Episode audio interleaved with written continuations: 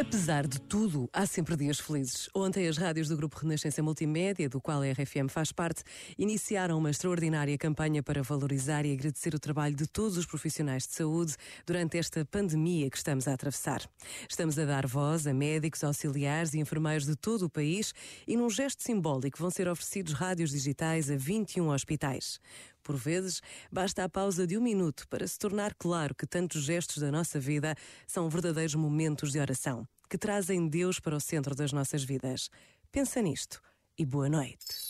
Este momento está disponível em podcast no site e na app da RFM.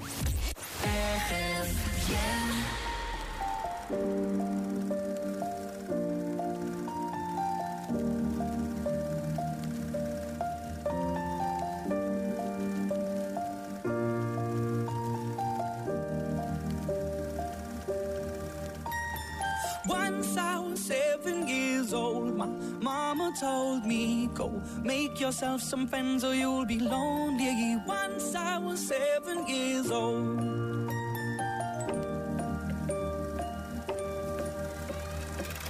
It was a big, big world, but we thought we were bigger. Pushing each other to the limits, we were learning quicker. By 11, smoking herb and drinking burning liquor. Never rich, so we were out to make that steady figure. Once I was 11 years old, my daddy told me, Go get yourself a wife or you'll be lonely. Once I was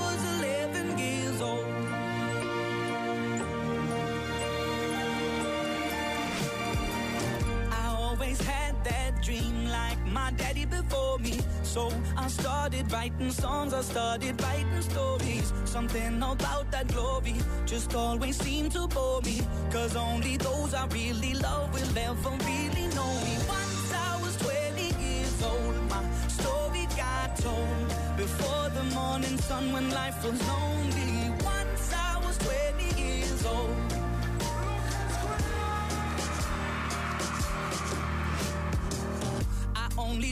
My goals. I don't believe in failure. Cause I know the smallest voices, they can make it major. I got my boys with me, at least those in favor. And if we don't meet before I leave, I hope I'll see you later.